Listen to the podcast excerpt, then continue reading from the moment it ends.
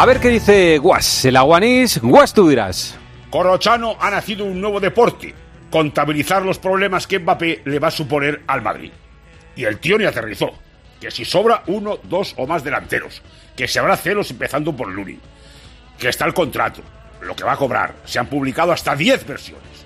El número, que lleva el 7 y Vinicius también está mosca por eso, que participarán en los Juegos Olímpicos, y eso será fatal para el Madrid. Pese a que se disputarán entre julio y agosto, su presencia allí arruinará poco menos que su temporada. En esto me recuerda a Xavi, que ya en agosto supo que le iba a resultar imposible ganar la liga y no había empezado. Es extraordinario. Siempre le quedará Doncic al Madrid.